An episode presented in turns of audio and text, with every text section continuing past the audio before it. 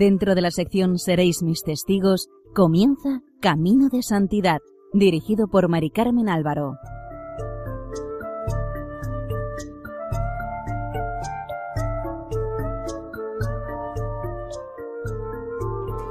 Bienvenidos al programa Camino de Santidad, elaborado por el equipo de Radio María en Castellón Nuestra Señora del Lledó. Les ofrecemos seguidamente el capítulo dedicado a San José Gabriel del Rosario Brochero. Santo Brochero, contigo quiero ir al paraíso. Que tu palabra sane hoy mi alma. Al lado de Jesús en tras las sierras estarás. El Papa Juan Pablo II llamó a San José Gabriel Brochero el cura de Ars de la Argentina. No le detenía el frío, la nieve, el calor y el cansancio. No le paraban los ríos desbordados o crecidos. Creía que debía llevar a los hombres a Dios y los llevó, aunque no le fue fácil. Lo llamaban el cura gaucho. Vivió entre 1840 y 1914 y llevó el Evangelio a lomo de mula por las sierras de Córdoba, en Argentina. Nació el 16 de marzo de 1840 en Carreta Quemada, Santa Rosa de Río I, en las llamadas Sierras Chicas de la provincia de Córdoba, en Argentina. Fue bautizado al día siguiente de su nacimiento. Fue el cuarto de diez hermanos. Su padre era agricultor y se llamaba Ignacio Brochero. Su madre, Petrona Dávila. Era una familia profundamente cristiana y en ese ambiente creció nuestro santo, por lo que tampoco es de extrañar que dos de sus hermanas entraran religiosas. Los buenos ejemplos recibidos en casa fueron moldeando el carácter del niño. El sacerdote que lo bautizó el padre José Silvestre Ceballos, tuvo también mucho que ver en el actuar posterior de José Gabriel, por sus obras y hechos y debido a su bondad e interés por la educación de las gentes en zonas tan agrestes y pobres como el oeste cordobés argentino. Dios iba haciendo su trabajo en el alma del chico y preparándolo para su posterior entrega. Siendo ya un muchacho, Brochero enfermó de gravedad de viruela, la cual dejó en su rostro señales imborrables. Más tarde, alguien diría, al respecto, que si podían afearlo en el sentido rigurosamente estético, sin embargo, daban al conjunto de su cara un sello tal de bondad que nadie, absolutamente nadie, podía dejar de sentirse atraído hacia su persona por su simpatía irresistible. Se reía de sí mismo y a veces hacía broma de los rastros dejados por la enfermedad, lo cual atraía la simpatía de los serranos, y los abría a tener confianza con él, cosa que él aprovechaba para derivar hacia conversaciones con matiz religioso. Un día dijo con humor y picardía que se había presentado una vez en Buenos Aires para realizar una de sus constantes gestiones de progreso para su región serrana, y lo había hecho sin otros valederos que su linda cara. En el año 1856, cuando sólo tenía dieciséis años, aconsejado y ayudado por el nuevo párroco de Santa Rosa, el padre Adolfo José Villafañe, ingresó en el Colegio Seminario de Córdoba, Nuestra Señora de Loreto. Poco después de haber ingresado en el seminario, el obispo doctor José Gregorio Baigorri, el 11 de octubre de 1857, lo confirmó junto con otros seminaristas. Ya casi terminados sus estudios, le entró la duda de si hacerse sacerdote o no. Pero la duda poco a poco fue desapareciendo y al finalizar sus estudios de Sagrada Teología y Derecho Canónico en 1866 escribió una nota al obispo en la que le decía que había examinado nuevamente su vocación y tenía el firme propósito de consagrarse al servicio de Dios nuestro Señor y de su Santa Iglesia. El obispo pidió informes sobre él, y habiendo sido estos favorables, lo admitió al presbiterado, siendo ordenado sacerdote diez años después de su entrada en el seminario, el 4 de noviembre de 1866, a los veintiséis años de edad, por el obispo José Vicente Ramírez de Arellano. Cantó misa el 10 de diciembre del mismo año. El 15 de diciembre de 1867 se tuvo noticia en Córdoba del primer caso de cólera morbo. Fue el principio de la epidemia que devastó la ciudad durante casi dos meses, llegando a dos mil trescientos setenta y uno la cifra de fallecidos. Esta epidemia lo encontró desempeñando su ministerio como teniente cura en la catedral. Este fue uno de los períodos más peligrosos, fatigosos y heroicos de su vida estrenó su vida sacerdotal socorriendo a enfermos y moribundos, corriendo de enfermo en enfermo, tanto en la capital como en el campo. Era tanto lo que había que hacer que a veces sólo llegaba a tiempo para socorrer a los moribundos en su último aliento, darles los últimos sacramentos y consolar cristianamente a los familiares. Fue un tiempo de grandes tribulaciones para nuestro santo, al ver tanto dolor y no poder hacer nada sino llevar el auxilio espiritual, desafiando el cansancio que en algunos momentos le agobiaba, no desesperando ante tanta miseria y clamando a la providencia su auxilio. Pero a Brochero le esperaba bien pronto otro desconsuelo. El 5 de mayo de 1868 falleció su padre llorando y orando por su hijo sacerdote. Las cualidades intelectuales del cura brochero lo llevaron a ser nombrado prefecto de estudios del Seminario Mayor, donde obtuvo al mismo tiempo el título de maestro en filosofía por la Universidad de Córdoba. Tuvo entre sus compañeros de estudios a Miguel Juárez Zelman, futuro gobernador de Córdoba y presidente de Argentina, Eleazar Garzón, futuro vicegobernador de Córdoba, y Martín Yáñez, futuro obispo de Santiago del Estero, a los cuales recurriría muchas veces para pedir favores para su gente, pero no siempre serían atendidas sus peticiones.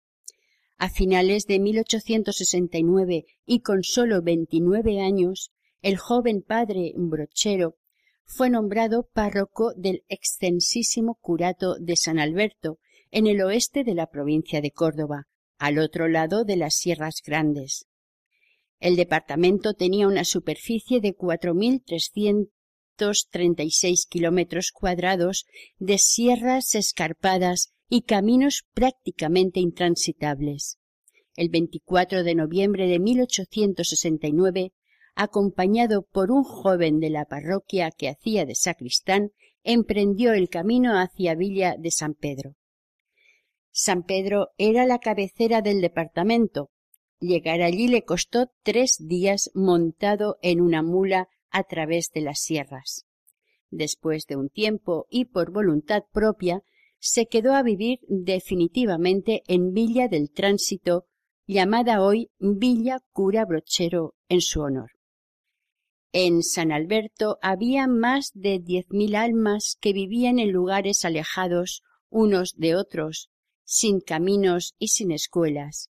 Vivían en pequeños poblados junto a cerros, incomunicados unos de otros por las sierras grandes de más de dos mil metros de altura donde la naturaleza se mostraba bravía. La andanza de varios días por las ásperas montañas debió dar a Brochero la exacta sensación del trabajo que le aguardaba, y mucho más cuando habló con sus sencillas gentes que no se quejaban de su pobreza.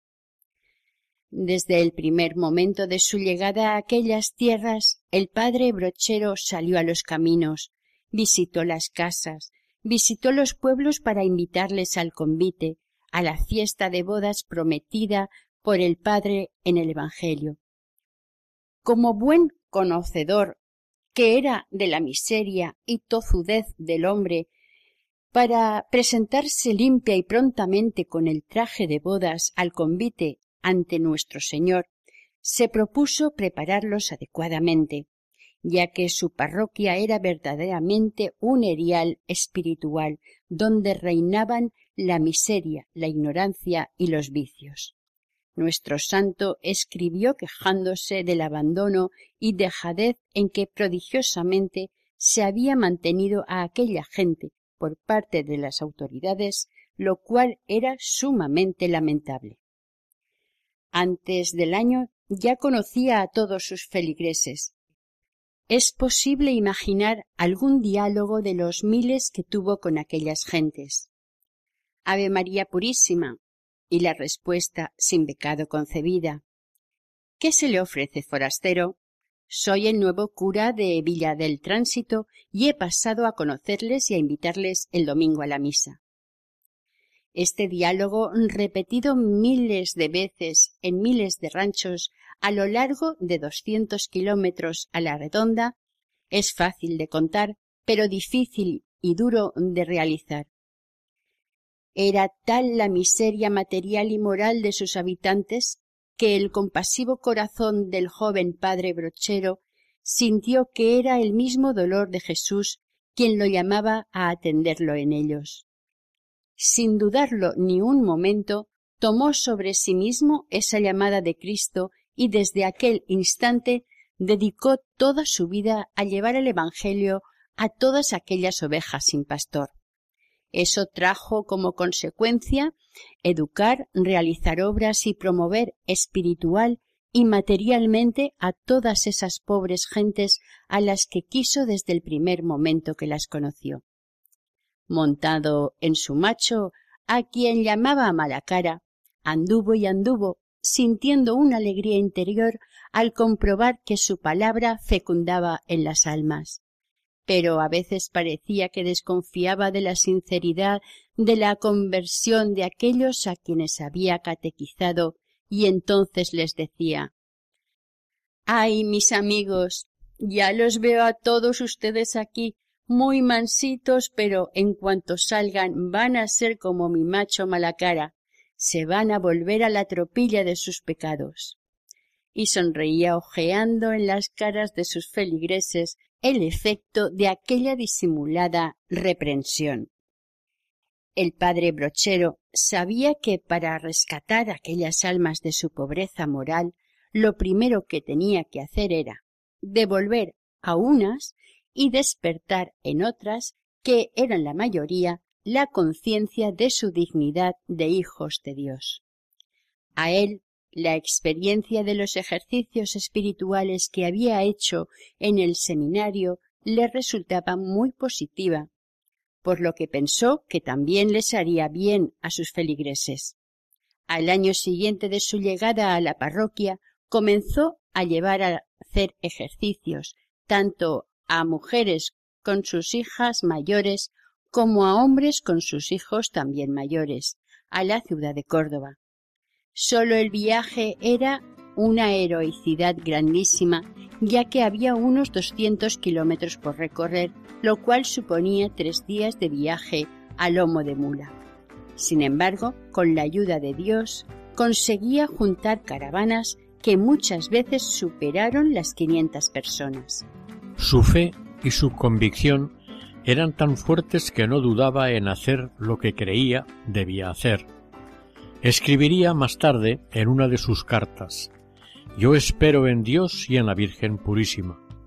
para nuestro punto de vista de hoy en día, resulta inexplicable, incomprensible, que el padre brochero pudiera convencer a sus queridos feligreses para que hicieran aquellas travesías por la montaña.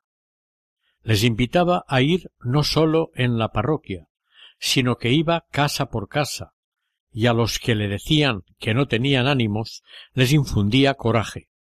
El padre brochero y sus ejercitantes más de una vez se vieron sorprendidos por fuertes tormentas de nieve, grandes heladas, ventiscas y bajas temperaturas, que aguantaban heroicamente para participar de ocho días de retiro.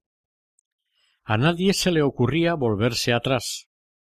Brochero los animaba preocupándose por todos, recorría la caravana dando ánimos. Sus dichos mantenían levantado el espíritu de todos, acudiendo con recursos simples a hacerles vislumbrar la emoción que sentirían al estar más cerca de Dios. El último día de los ejercicios el cura los despedía con un asado de carne, con cuero, y les decía Bueno, vayan no más y guárdense de ofender a Dios volviendo a las andadas. Ya el cura ha hecho lo que estaba de su parte para que se salven si quieren, pero si alguno se empeña en condenarse, que se lo lleven mil diablos. Al volver a sus casas, después de unos días de silencio, oración y penitencia, además de la exhortación final, los fieles iban cambiando de vida, teniendo el Evangelio como modelo.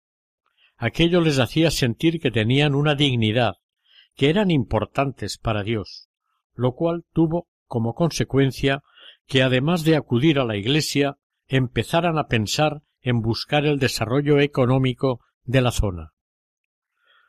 Unos cinco años después de haber empezado a llevar a su gente a hacer ejercicios en Córdoba, y viendo la respuesta de ellos, el padre Brochero decidió que ya era hora de construir una casa de ejercicios en la entonces llamada Villa del Tránsito, hoy Villa Cura Brochero. Empezó pidiendo ayuda a todos sus amigos y conocidos cada uno aportó sus conocimientos para trazar el plano, disponer cuánta madera sería necesaria, la cantidad aproximada de ladrillos que harían falta, y cómo podría hacerse la colecta del dinero y llevar estricta cuenta de lo que se recibía y pagaba. El 15 de agosto de 1875 se puso la primera piedra del edificio, él sabía los escollos y problemas que surgirían, conocía cómo las fuerzas del mal iban a oponerse para la continuación de la obra, veía venir los impedimentos o dificultades que iban a aparecer, y presentía los que saldrían a su paso. Aquello supuso muchas jornadas de acarrear maderas y palos a lomos de la mula, pero con la ayuda de sus feligreses comenzó la construcción, en la que colaboraba todo el mundo, incluso las mujeres, quienes amasaban ladrillos y construían hornos que después de apagados se desmontarían para levantar las paredes.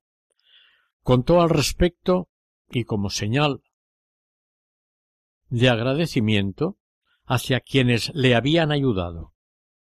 Y finalmente digo, que los que habitaban en el tránsito en 1875, mayores de siete años, me llevaban los ladrillos y cal quemada al pie de la obra, en el hombro o en la cabeza, como hacían también las damas y señoritas que me traían la cal cruda de una legua de distancia en árganas o alforjas para que la quemaran en los hornos que estaban en la plaza, y de diversos puntos me conducían los tirantes a remolque o cincha de mula, viniendo muchas de esas vigas hasta de veinte leguas, pues hasta la fecha no había yo conseguido aún el camino carretero en el Valle del Oeste.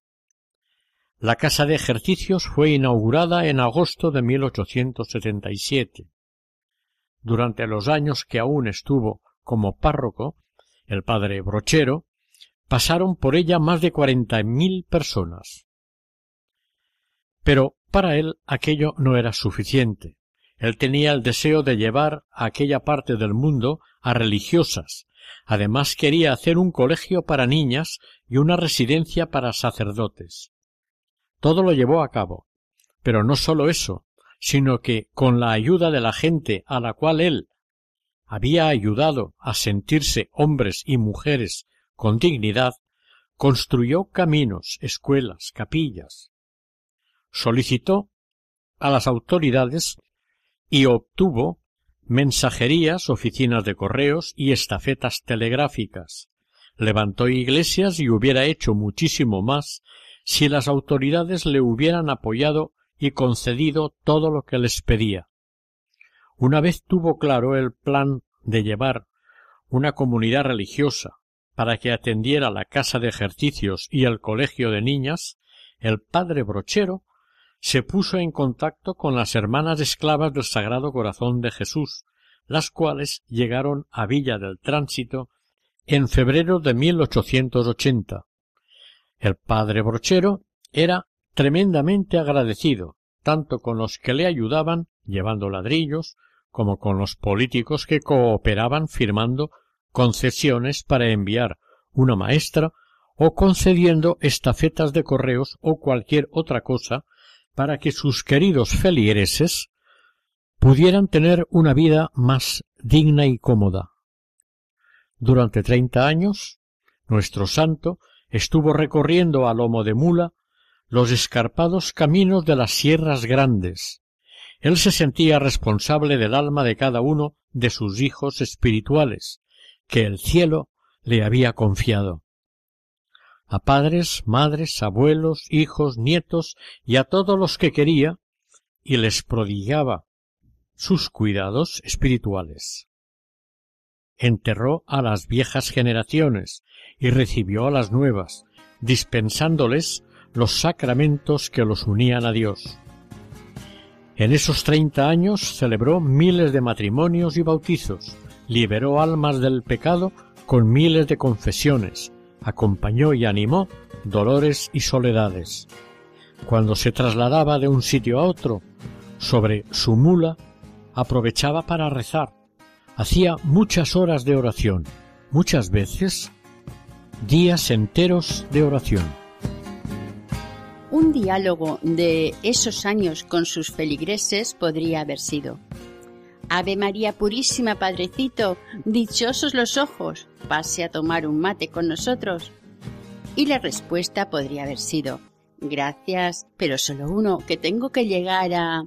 Siempre tenía que llegar a... Sed de almas era pura sed de Cristo. El cura brochero dejó una huella imborrable en el bello y duro paisaje de Tras la Sierra tenía muy claro que Dios lo quería, contemplativo en la acción, y precisamente fue en la acción apostólica donde él desarrolló su camino de unión con Cristo y de transformación espiritual de aquellas gentes de la montaña.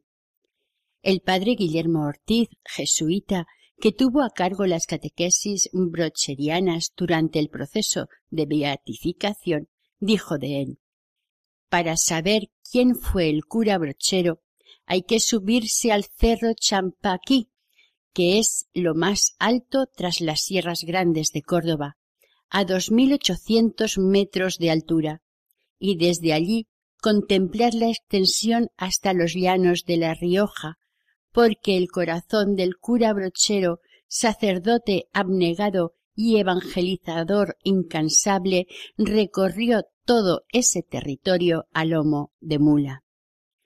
Le dolía la falta de instrucción en los niños y en los mayores. Le dolía ver que para ir de una zona a otra sólo había senderos y además malos, por los que apenas podían ir los paisanos a llevar a vender en el mercado sus ponchos tejidos en rústicos telares por las hábiles manos de las mujeres. Le dolía el no poder proporcionar más que unos hierbajos del campo para intentar curar una llaga o un dolor en el cuerpo de sus vecinos, quienes aceptaban con resignación el aislamiento de la región que para muchos gobernantes no era más que un dibujo en el mapa. Con razón dijeron de él varios obispos reunidos en 1963. Lo destinó la providencia a un curato extremadamente difícil, atendiendo las condiciones económicas, sociales y políticas de la zona oeste de la provincia en la segunda mitad del siglo pasado pobreza generalizada, incomodidades de toda índole, carencia de medios de comunicación, familias dispersas en serranías abruptas, pequeños poblados víctimas de depredaciones continuas y de divisiones entre sí, eran las características de su curato, que le demandaron en todo momento una gran fortaleza y abnegación. Les enseñaba el catecismo tanto a pequeños como a mayores, acompañaba a los enfermos y animaba a todos a trabajar y a vivir cristianamente. Tal como nos lo describe el padre Ortiz, él había encontrado en aquellos tiempos en Tras la a los paisanos y a sus familias prisioneros de los vicios, el alcoholismo, las peleas y las pasiones desordenadas. Estaban atados, encadenados, condenados a la miseria y a la desgracia. Y el cura brochero, al igual que nos dice el Evangelio de Jesús, se conmovió porque estaban errantes como ovejas sin pastor. Nuestro santo, con su sacerdocio, luchó por la reconciliación entre sus gentes y la comunión de vida en el amor de Jesús, liberando a muchos paisanos de los rencores y vicios y formando una comunidad que trabajaba unida por el bien de todos. Con sus feligreses construyó más de doscientos kilómetros de caminos, fundó pueblos y se preocupó por la educación de todos. Su celo por sus pobres feligreses lo llevó a construir un acueducto para llevar agua a la villa del tránsito. Para promocionar el oeste de la provincia de Córdoba, nuestro santo proyectó y peleó porque se construyera un ramal de ferrocarril que atravesara el valle de Tras la Sierra, uniendo Villa Dolores y Soto para sacar a sus queridos serranos de la pobreza. Pero para su gran dolor, el proyecto quedó en nada ya que su petición no fue atendida. El cura brochero predicó el Evangelio utilizando el lenguaje de sus feligreses para que éstos pudieran comprenderlo. Ningún enfermo se quedaba sin los sacramentos aunque lloviera, hiciera frío o nevara.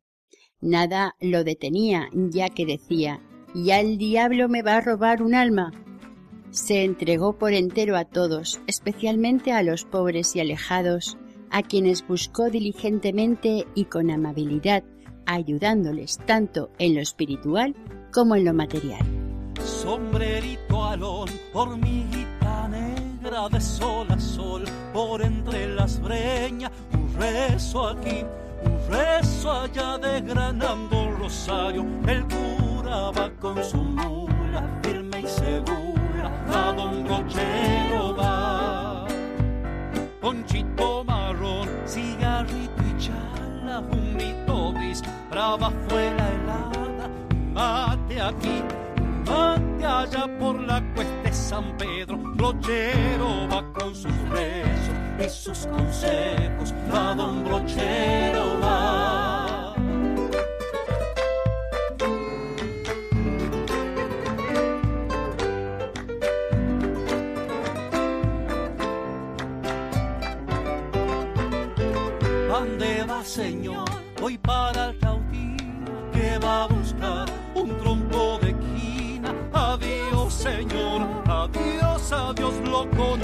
Las piedras, los pastos y el sol y hasta el mismo río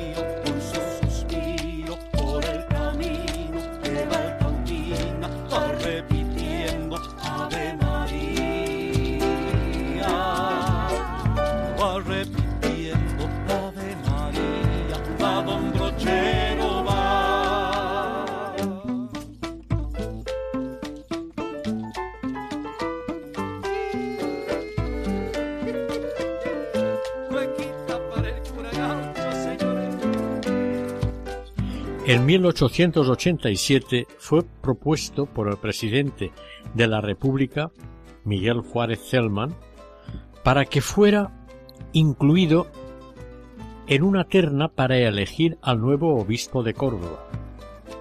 A un amigo que le felicitó por medio de un telegrama, le contestó sin ninguna contemplación también por medio de otro telegrama. Agradezco voluntad suya, no felicitación. Es deshonor para Córdoba figure brochero en terna. Soy idiota, sin tino, sin virtudes. Influya no aparezca en terna. José Gabriel Brochero. A finales de julio de 1888 fue designado para obispo fray Reginaldo Toro. Brochero fue a felicitarlo con un gran contento en su corazón. Él quería seguir trabajando en su evangelización en las serranías. Cuando llevaba veinte años en Tras la Sierra, empezó a sentir que su cuerpo estaba un tanto cansado de tanto trabajar y cabalgar.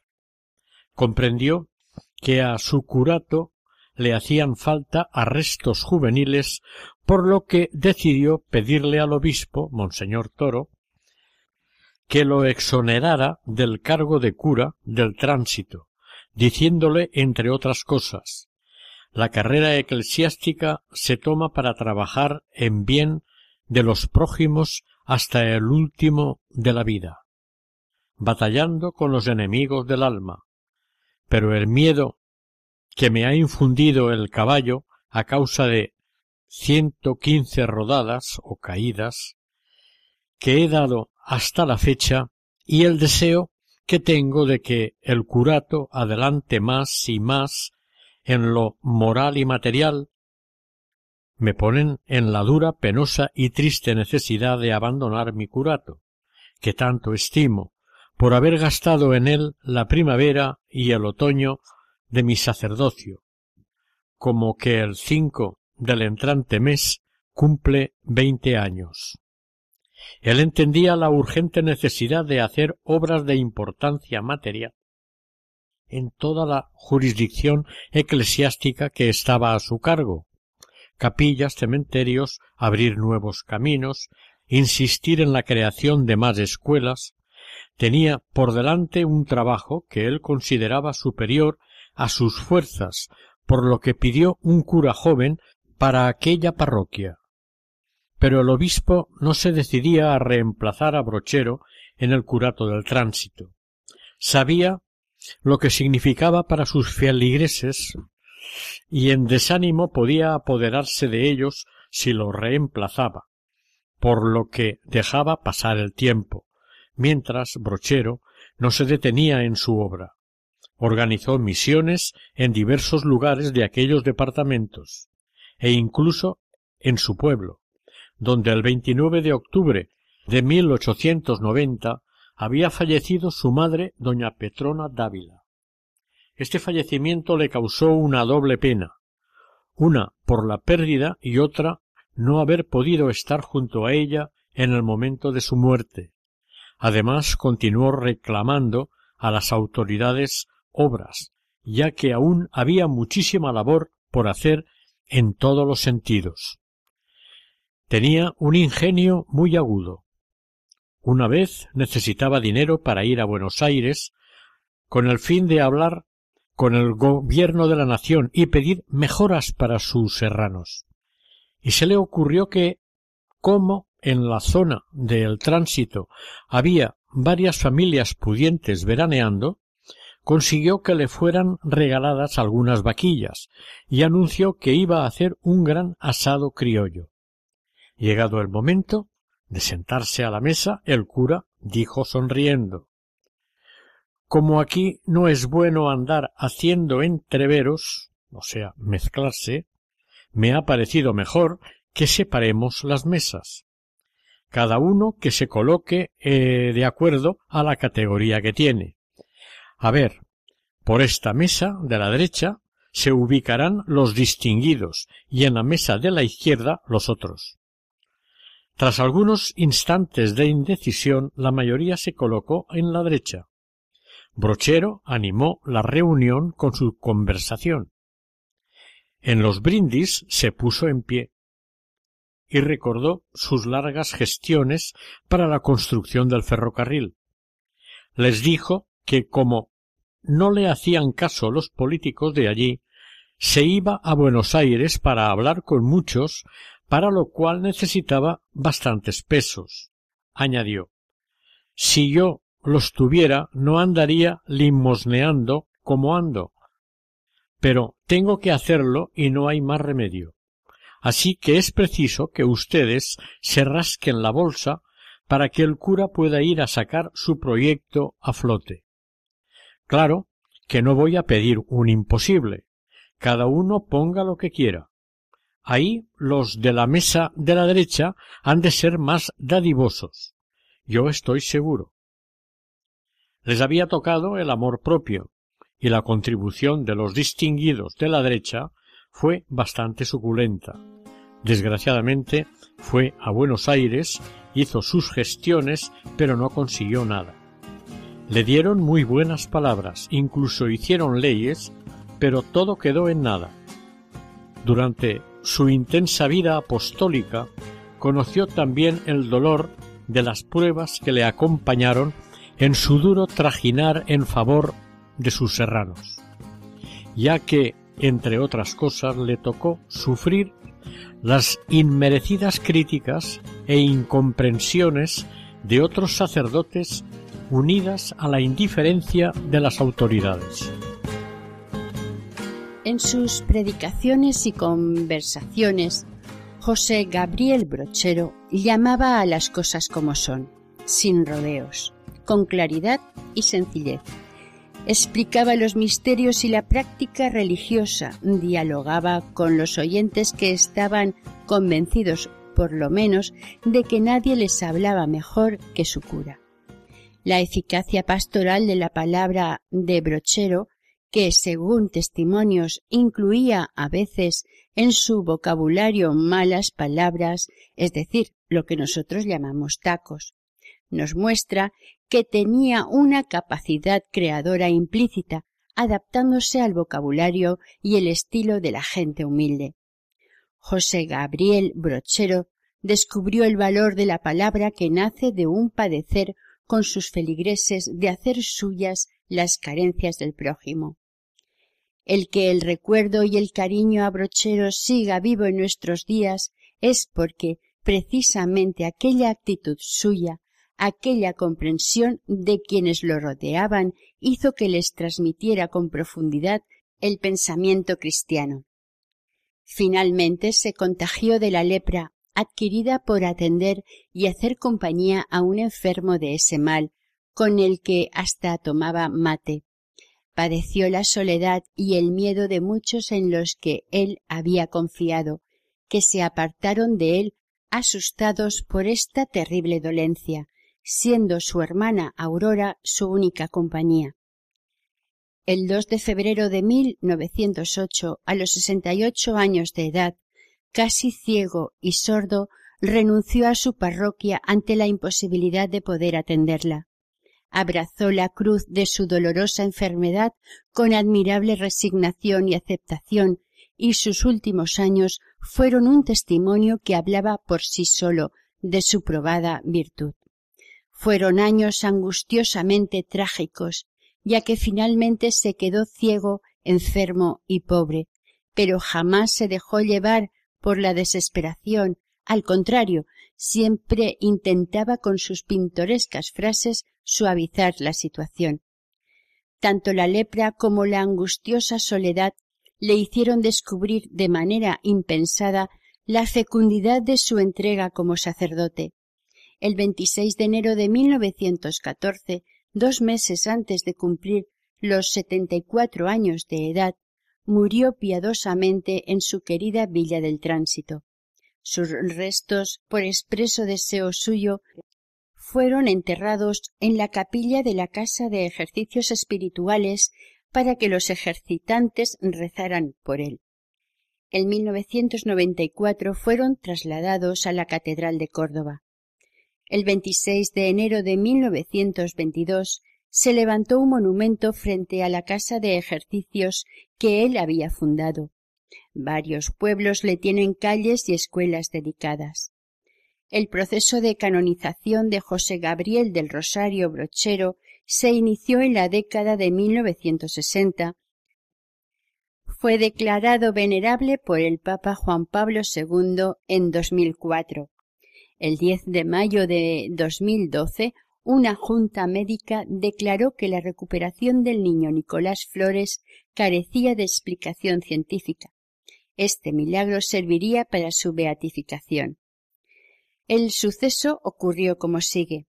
Al anochecer del 29 de septiembre del año 2000, Osvaldo Flores y su esposa Sandra Violino iban de viaje en su coche con los padres de ella y con su bebé de once meses desde Córdoba hacia el valle de Traslasierra para visitar a unos familiares. De repente apareció en el camino una camioneta sin luces que embistió el coche de frente. El accidente fue gravísimo. El padre de Sandra murió, su madre se fracturó ambos brazos, ella sufrió heridas muy graves en sus piernas y el bebé recibió un golpe tan fuerte que le provocó un traumatismo cráneo-encefálico. Osvaldo sacó al pequeño de entre los hierros retorcidos del coche, lo recostó a la orilla del camino y comenzó a hacerle la respiración artificial porque advertía que el niño tenía muchas dificultades para respirar. Fue trasladado de urgencia en ambulancia con un paro cardíaco respiratorio al Hospital de Niños de la ciudad de Córdoba. El pequeño Nicolás no reaccionaba a las maniobras de reanimación. Los médicos, aunque sin ninguna esperanza de recuperarlo, siguieron insistiendo y finalmente estabilizaron al bebé. Pero en la sala de tomografía, Nicolás sufrió otro paro cardiorrespiratorio.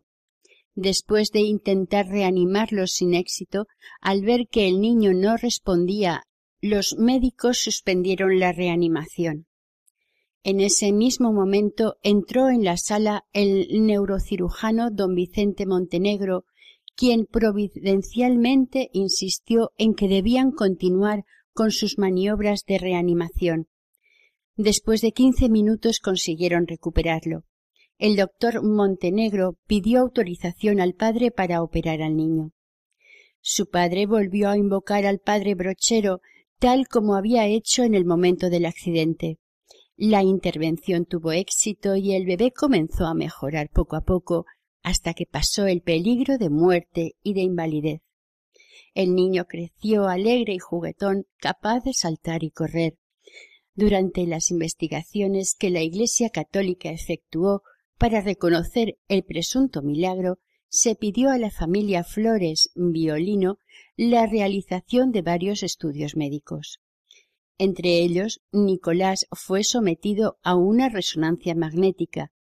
El estudio mostró algo que, para los médicos y los técnicos que intervinieron, resultó increíble desde el punto de vista científico.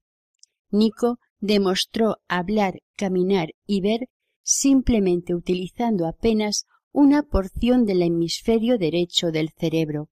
Había perdido completamente el hemisferio izquierdo, que es donde se alojan las funciones del lenguaje, por lo cual era imposible que pudiera hablar ni caminar entre otras funciones. Hoy Nico es un maravilloso muchacho, alegre, simpático, capaz de dialogar y bromear como cualquier muchacho de su edad. Le gusta ayudar en misa como monaguillo, rezar el rosario, escuchar Radio María de Argentina y tomar mate. Cada día da las gracias al cura brochero por el milagro que le salvó la vida. El 7 de julio de 2012 se reunió una comisión de teólogos para estudiar el caso del milagro, atribuido a la intercesión del venerable cura brochero los integrantes lo aprobaron positivamente de forma unánime. Después de varios trámites más, el 20 de diciembre de 2012, Benedicto XVI firmó el decreto de beatificación que validaba el milagro del padre Brochero.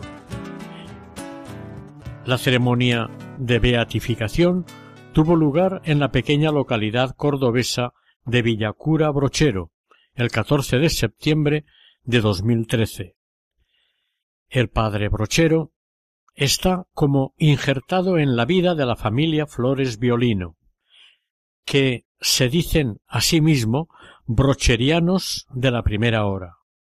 La pareja había ofrecido su matrimonio y embarazo al santo sacerdote, además de bautizado al niño al pie de las reliquias del entonces venerable. Osvaldo contó en su momento desde nuestros bisabuelos, Brochero ha estado presente de diversas maneras en ambas familias, y tanto a mi esposa como a mí nos infundieron desde niños la devoción a Brochero. Esa devoción nos llevó a vivir los ejercicios espirituales, a casarnos en la iglesia de Brochero, entregando nuestro matrimonio a la protección del curita. De igual manera, le encomendamos a Dios por su intercesión el cuidado de nuestro hijo nada más enterarnos del embarazo, y Nicolás recibió el bautismo y su primera comunión en la misma iglesia del padre Brochero. Podríamos decir que Brochero es un miembro más de la familia. Así sentimos su presencia en nuestras vidas. En lo personal, mi relación con Brochero es intensa, con un sentimiento de gratitud infinita por la vida de mi hijo, y me ha reafirmado de manera concreta que él, que fue y es un hombre santo, está en un lugar privilegiado para ayudar al que lo necesite. El segundo milagro atribuido a nuestro santo es el de una niña de nueve años de edad que estuvo en coma durante cuarenta y cinco días debido a una de las tantas palizas de su padrastro con el que su madre y la niña vivían. El 30 de octubre de 2013, la pequeña fue llevada al sanatorio Simin por su madre, con pocos signos de vida, con lesiones graves e inconsciente. La madre insistía en que la niña se había caído del caballo y por eso su estado era crítico. Los médicos no la creyeron y ese día, a las trece treinta, una llamada anónima a la redacción de un periódico de San Juan informaba sobre lo sucedido. Mientras tanto, la niña, Camila, luchaba por su vida. Después de estudios a la pequeña y varios interrogatorios, se vio que ésta había recibido una terrible y dolorosa paliza por parte de la pareja de su madre. Con el paso de las horas, el pronóstico de la niña era cada vez más desalentador. El médico le dijo al padre que incluso si se salvaba, la perspectiva de que quedara en estado vegetativo era muy grande. En las redes sociales, entre la indignación y la angustia, además de la rabia, empezaron cadenas de oración para pedir por ella. Hoy la niña lleva una vida normal y resulta muy esclarecedor el testimonio de una de las doctoras que la atendió, la doctora Valeria Pardini, quien contó Nunca esperamos, desde el punto de vista científico, que Camila se recuperara como lo hizo, y aseguró que hoy ella está muy bien, es una nena normal, y en eso algo hubo más allá de la ciencia que produjo este milagro. Todos en el sanatorio pensamos que hubo algo más, ya que era impensable que pudiera recuperarse como lo hizo. Y añadió que como la familia de Camila era muy creyente, especialmente la abuela, rezaron mucho pidiendo la intercesión del cura brochero. La médica recordó que el momento bisagra del caso fue cuando su bisabuela entró en la habitación donde la niña estaba siendo tratada. Aunque aún estaba con respirador, por primera vez habló y contestó a lo que le dijo su bisabuela. Incluso la señora le cantó una canción y Camila la siguió, moviendo las manos y abriendo los ojos. En aquel momento la salud de la niña dio un giro de ciento ochenta grados. La niña fue evolucionando favorablemente, por razones que no tienen explicación científica, y se la operó para reconstruirle el cráneo. Hoy la Iglesia católica acepta que la curación fue milagrosa. El 10 de septiembre de 2015, una comisión médica concluyó que la evolución de Camila no tiene explicación médica. El milagro se atribuye a la intercesión del cura brochero, a quien lo encomendó la familia. La niña está muy bien, se relaciona, tiene amigos y vive feliz con su familia. Tiene solamente una pequeña dificultad al caminar y problemas en un brazo, lo cual le siguen encomendando al cura brochero. Su madre dijo me habían dicho que tenía sesenta y dos horas de vida y que si se salvaba iba a quedar en estado vegetativo. La diferencia es abismal. Pero el gran milagro de nuestro santo es que hoy en día sigue santificando las sierras de la Córdoba argentina. Fue un sacerdote enviado por Dios, constante en su fidelidad a la oración de cada día, y por ello un hombre que supo comprender y amar a sus hermanos. El 22 de enero de 2016, el Papa Francisco aprobó el decreto de reconocimiento del milagro. El 16 de octubre de 2016 fue declarado santo, llamándolo popularmente el Santo Cura Brochero. Su fiesta se celebra el 26 de enero. Entre Dios y los hombres, entre el cielo y la tierra, jinete con sotana, Quijote de las sierras tu figura se agranda. Oración. Señor, tú dispusiste que José Gabriel del Rosario Brochero fuese pastor y guía de una porción de tu iglesia y lo esclareciste por su celo misionero, su predicación evangélica y una vida pobre y entregada. Te suplicamos que por su intercesión nos des sacerdotes santos según tu corazón, tú que vives y reinas por los siglos de los siglos. Amén. Porque amaste a los pobres con el amor de Cristo. Si alguien te precisaba, vos siempre estabas listo para aliviar al que sufre con fervor, con ahínco. Hasta aquí el programa dedicado hoy a la vida de San José Gabriel del Rosario Brochero, realizado por el equipo de Radio María en Castellón Nuestra Señora del Lledó, dentro del programa Camino de Santidad. Deseamos que el Señor y la Virgen nos bendigan.